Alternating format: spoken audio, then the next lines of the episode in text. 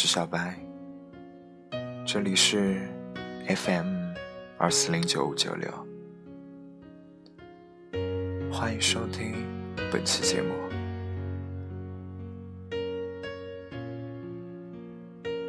大四这年，我二十一岁，真后悔没能早点开始努力。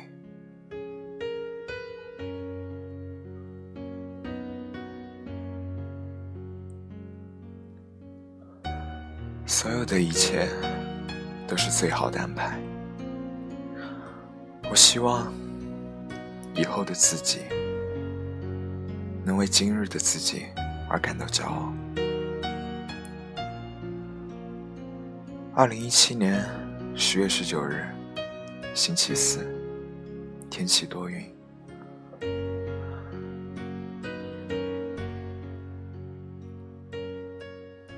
走出教室的时候，夜色沉寂如水。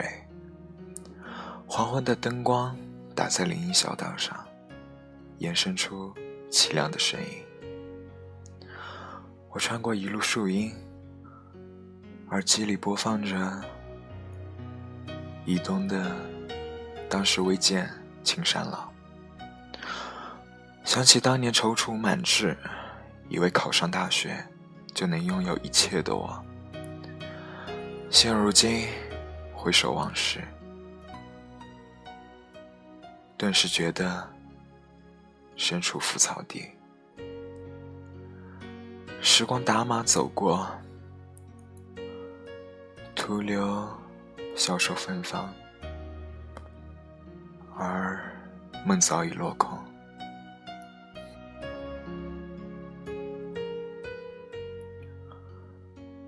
正式进入二十一岁的第三天，这一年，我大四，思考着未来，却并不知道自己该何去何从。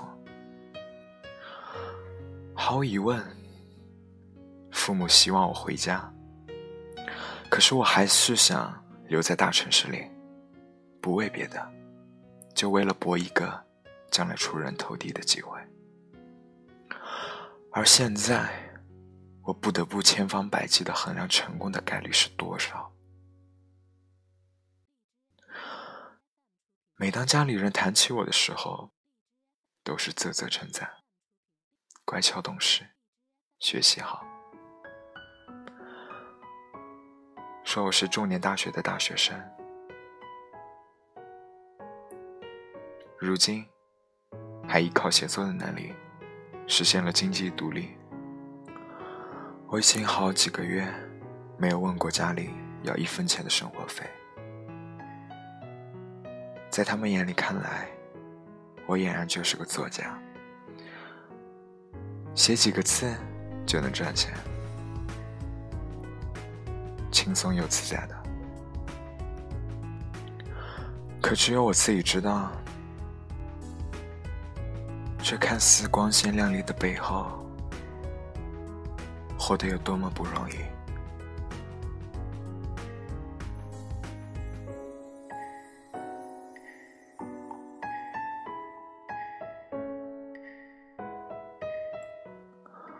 已经过了两个月，编辑还是没有给我发稿费。我明里暗里催过好几次，他都和我说。财务休假，要等到下个星期。昨晚我再次问及稿费之日时，他告诉我，自己已经从公司离职了，因为公司拖欠他的工资已经两个多月了。他给我推了同事名片，言明自己所有的工作都已经交接好了。我询问交接人，为何上个月的两篇稿子还没有给我钱，却得知公司已经濒临破产了。他再三保证已经发表的文章会发稿费，但如今不需要稿子了，平台会继续运营，但新的投资方迟迟没有注入资金。等资金到账了，就立马结算我的稿费。编辑后道歉，说应该自己离职的时候就和我说清公司的财务状况，但他一直都在跟进以前的稿费发放情况，以为自己会处理得很好，然而公司的资金真的无能为续了，并感谢我曾经给予他的信任。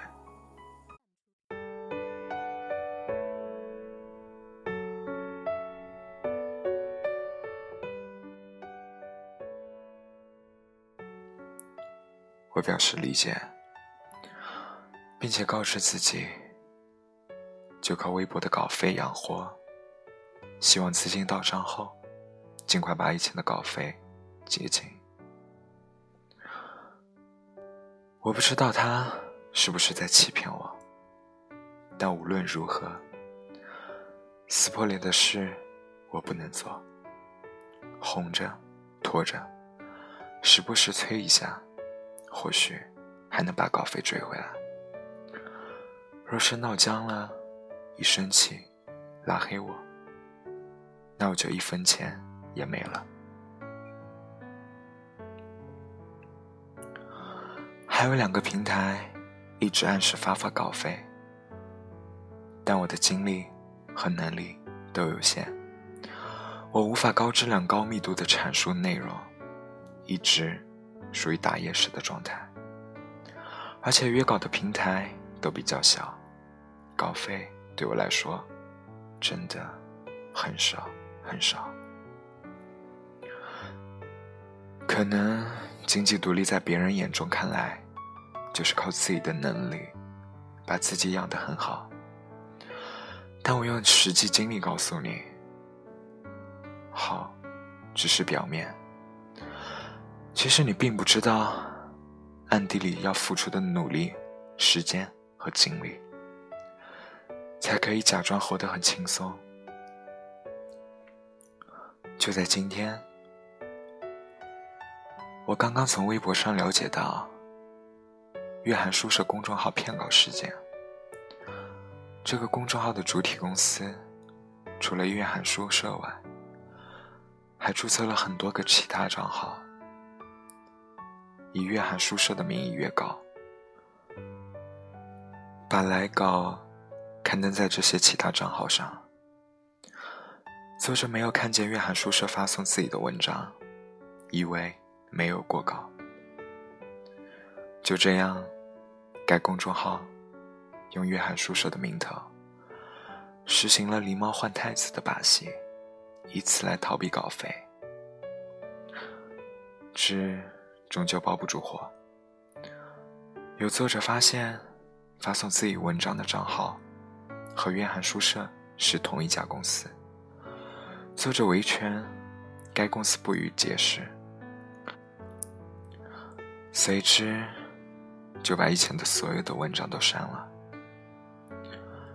原来很多作者都被这样骗过稿，自此，该公司的龌龊行径。才被曝光。该公司删除文章后，随之注销了很多的公众号，证据因此烟消云散。被倾诉的作者们投诉无门，而该公司仍旧逍遥法外。通过这件事，我看见了很多和我一样靠微博稿费。养活自己的小作者，他们的生存常态，时间成本的投入和写稿耗费的精力不可计数，却没能换来应得的收益，反而还被窃取写作成果，就好像自己辛辛苦苦生出的孩子，最后和别人姓。可能换做任何人都会觉得很憋屈。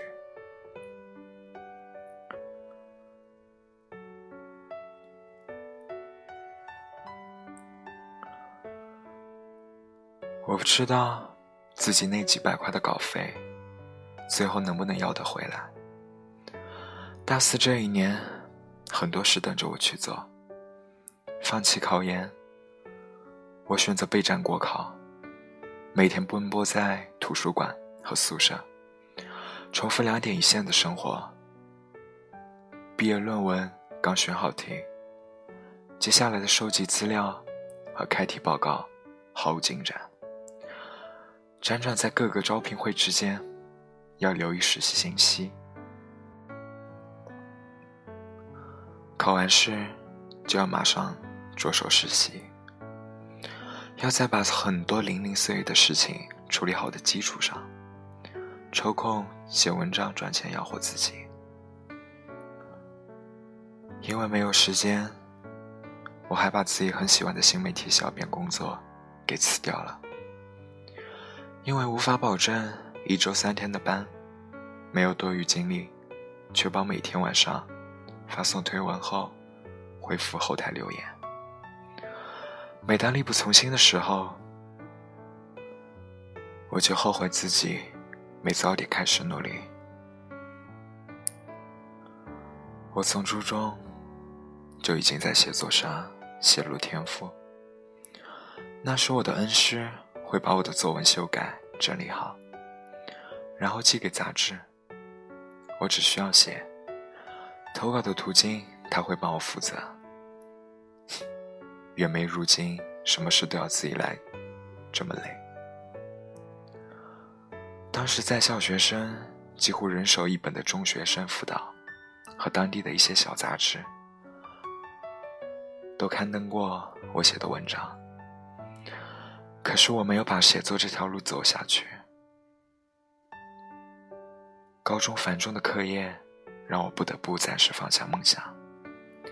其实归根结底也怪自己了，不愿意把为数不多的休息时间投入到写作上。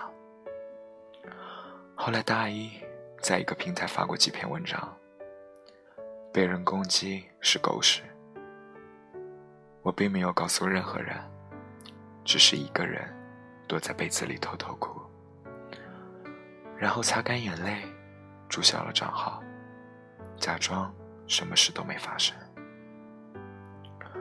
一直到大三，我才在简书上发文。我不知道自己为什么要写，除了兴趣爱好以外，可能。也是不想再放弃自己了。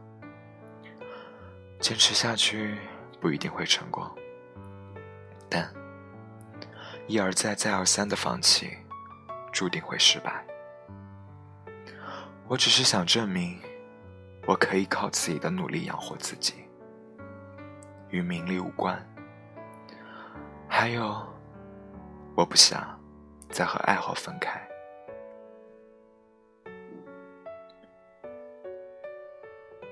自己的稿费迟迟不发放，正好又看见其他作者被骗稿，突然开始反思以前。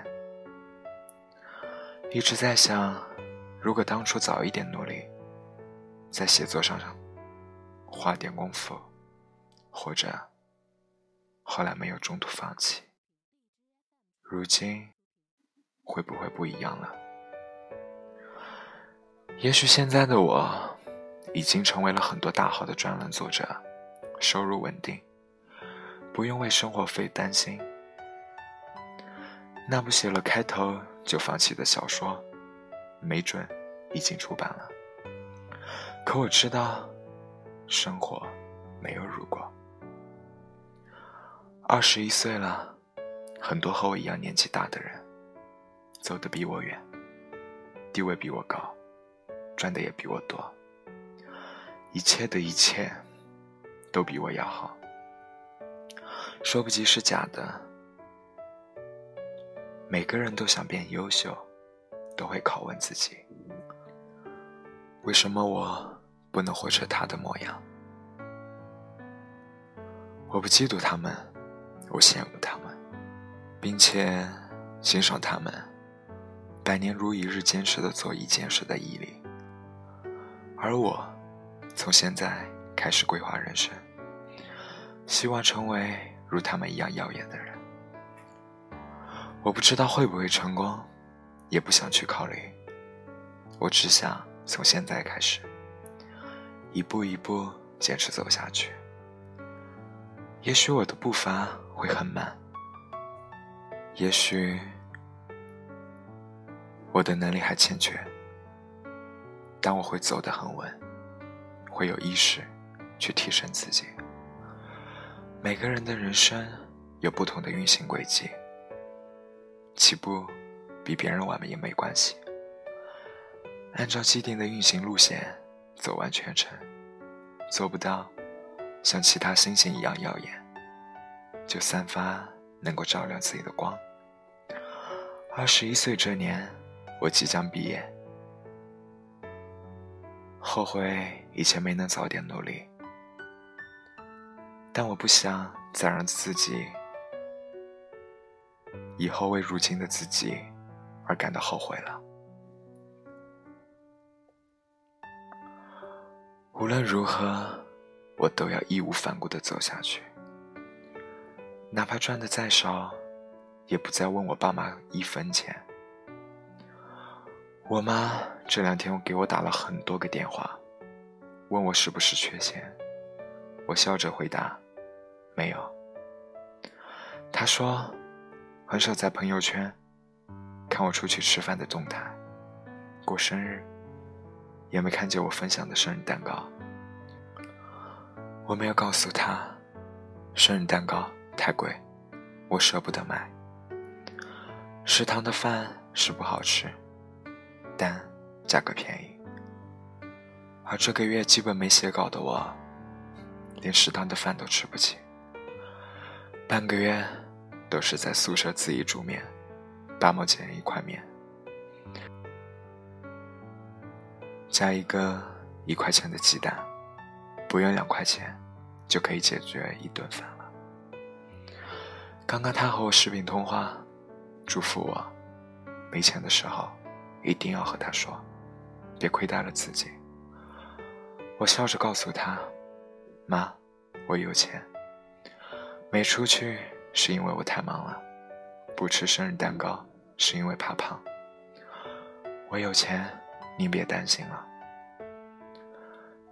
在写这篇随笔的时候，收到邮件提醒，两篇散文通过审核，又能再坚持一段时间了。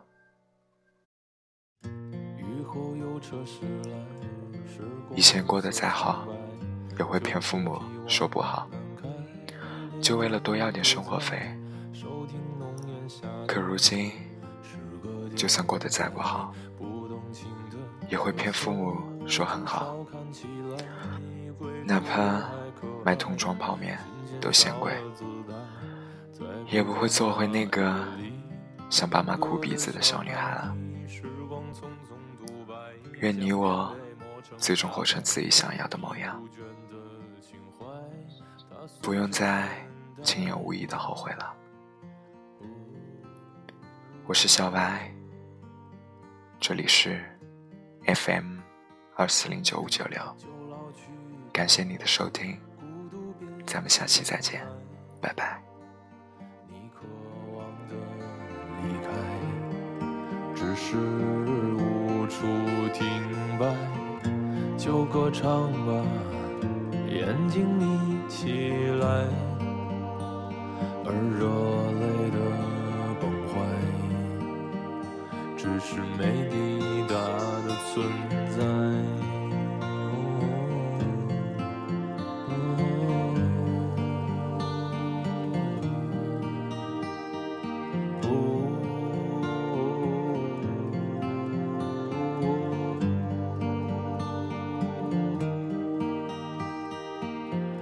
青春又醉倒在寂寂无名的怀，靠嬉笑来虚度聚散的慷慨，辗转却去不到对的站台。如果漂泊是成长必经的路牌，你迷醒岁月中那贫瘠的未来。像遗憾季节里未结果的爱，弄脏了每一页诗，吻最疼痛的告白。而风声吹到这儿，已不需要释怀，就老去吧，孤独别醒来。你渴望的离开，只是无处停摆，就歌唱吧，眼睛眯起来，而热泪的崩坏。只是没抵达的存在。